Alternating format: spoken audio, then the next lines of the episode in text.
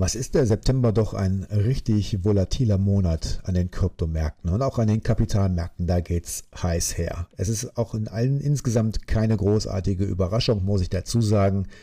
Am Dienstag habe ich schon gesagt, kauft nicht den Dip, denn die Kurse gehen nochmal runter. Und glauben Sie mir, meine lieben Damen und Herren, ich hätte gerne daneben gelegen und grüne Candles gesehen. Und damit sage ich herzlich willkommen zur neuesten Matrix Change Ausgabe. Mein Name ist Holger Kuhlmann und bei mir gibt es die neuesten News und Informationen rund um Krypto, Bitcoin und Co. Ja, was war das heute Morgen wieder? Ein turbulenter Start. Hätte ich den Podcast in der Frühe aufgenommen, dann wäre der Tag noch völlig in Ordnung gewesen. Evergrande, der zweitgrößte Immobilienentwickler Chinas, hatte angekündigt, am Donnerstag seine Anleihen zahlen zu können in Höhe von 84 Millionen US-Dollar. Und was ist passiert? Die Zahlung blieb aus. Außerdem gibt es News aus China. Und auch diese sind nicht ganz so positiv, denn die chinesische Zentralbank kündigte ein allumfassendes Verbot von Kryptotransaktionen an. Äh, Bloomberg berichtete heute Morgen, Chinas Zentralbank erklärte, dass alle Transaktionen mit Kryptowährung illegal seien und verboten werden müssen. Damit sendete sie bisher das stärkste Signal ihrer Entschlossenheit, gegen diese Branche einfach vorzugehen. Alle Kryptowährungen, einschließlich Bitcoin und Tether, sind keine Fiat-Währungen und dürfen nicht auf dem Markt gehandelt werden, erklärte die People's Bank of China auf ihrer Webseite. Alle Kryptotransaktionen, einschließlich der von Offshore-Börsen für Inländer erbrachte Dienstleistungen, seien unerlaubte Finanzaktivitäten, so die People's Bank of China in ihrer Erklärung. Diese jüngste strenge Richtlinie, die den Bitcoin heute Morgen mal ordentlich fallen ließ, kommt zu einer Zeit, in der die globalen Märkte zunehmend besorgt sind über die Schuldenkrise des Immobilienentwicklers in China, die Evergrande Group. Die chinesische Regierung reagiert möglicherweise auch auf Anzeichen, dass Miner ihre Aktivitäten verschleiern, um weiterhin im Geschäft zu bleiben.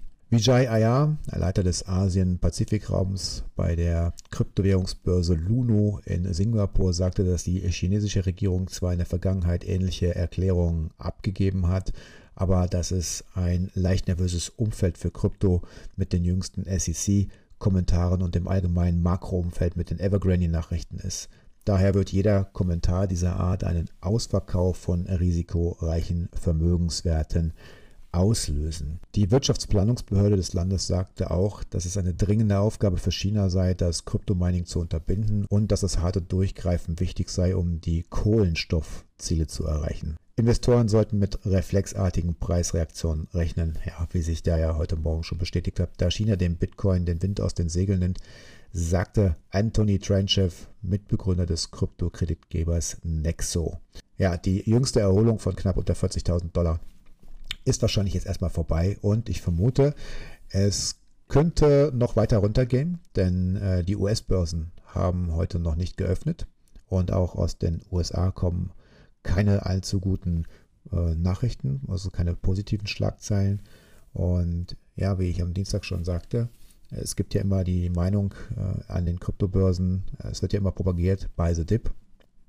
Und ich hatte vermutet, es könnte runtergehen auf bis zu 37.000 Dollar.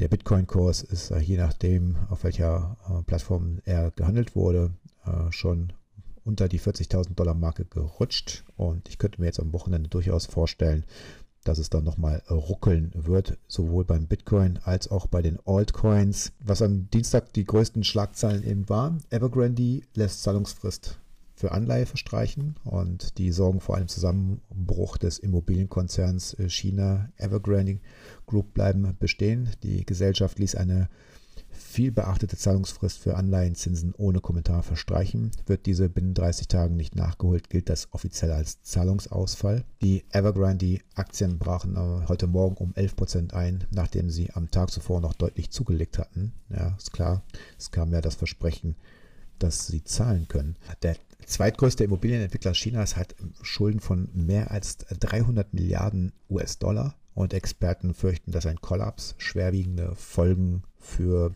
das gesamte chinesische Finanzsystem haben könnte. Na, es ist ja die Frist einmal verstrichen und Evergrande hat zuvor erklärt, Gläubiger eventuell noch in Form von Immobilien auszahlen zu können. Und die chinesische Zentralbank pumpte erneut Geld in das Bankensystem, um die nervösen Finanzmärkte erstmal zu beruhigen. Aber von Seiten der Regierung kam bislang nichts Offizielles zu möglichen Staatshilfen für Evergrande, auf die die Investoren bis jetzt so gehofft haben. Wie könnte es jetzt weitergehen? Das ist jetzt nämlich die große Frage. Also zunächst mal glaube ich nach wie vor immer noch, dass Evergrande ähm, keinen so großen Effekt auf den Markt haben wird, wie äh, es seinerzeit mal bei Lehman Brothers der Fall war. Ich glaube, da müssen wir uns nicht so große Sorgen machen. Ich glaube allerdings tatsächlich, dass ähm, das ein riesengroßes Problem werden könnte für die chinesische Wirtschaft. Und das ist auch der Grund, warum China jetzt auch nochmal hingegangen ist und gesagt hat, wir stoppen jetzt mal alle, aber wirklich alle Transaktionen mit Kryptowährungen. Wir verbieten sie. Ja, klar haben sie jetzt äh, um begründet mit Emissionen ähm, das Ganze macht aus meiner Sicht keinen Sinn, denn sie wollen ja auch ähm, ihren digitalen Juan promoten und in Kürze rausbringen, damit sie einfach mehr Kontrolle haben. Ähm, Zahlungen in Kryptowährungen oder ähm, Stablecoins ist eigentlich die einzige Möglichkeit jetzt für chinesische Investoren ihr Geld aus dem Land quasi zu schaffen und das will man jetzt einfach unterbinden.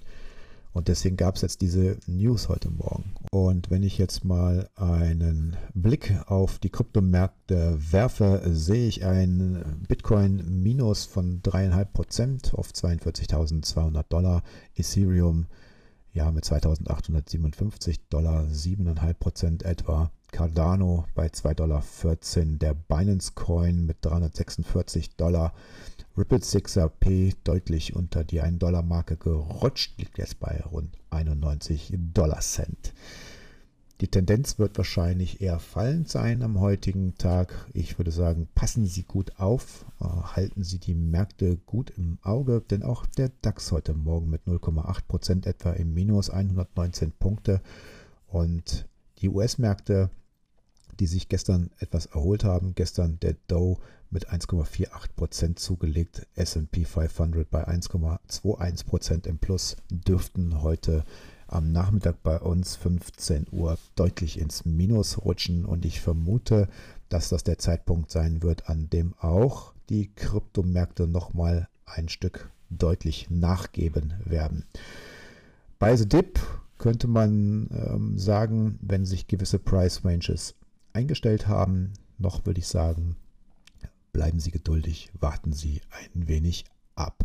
Ich habe noch einen kleinen Tipp für Sie, für alle, die ihr Portfolio noch etwas diversifizieren möchten. Es gibt ein Startup aus Österreich im Bereich CBD, pharmaslife.at.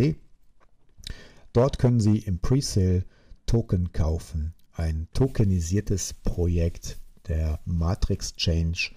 Schauen Sie einfach mal rein www.farmers-life.at und dort können Sie bereits ab 500 Euro Ihr Portfolio diversifizieren und ich denke, solche Token-Geschichten werden zukünftig etwas lohnenswerter sein und die Volatilität ist dort auch natürlich nicht so gegeben. Ansonsten schauen Sie bei der Matrix Exchange auf der Exchange vorbei.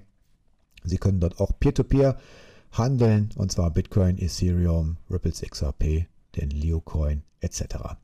Das war die Freitagsausgabe. Mein Name ist Holger Kuhlmann und ich bitte Sie jetzt, wenn Sie zukünftig keine News mehr verpassen wollen, lassen Sie kurz ein Like da und ein Abo. Und ich sage schönes Wochenende, bleiben Sie stabil und in der kommenden Woche hören wir uns dann wieder.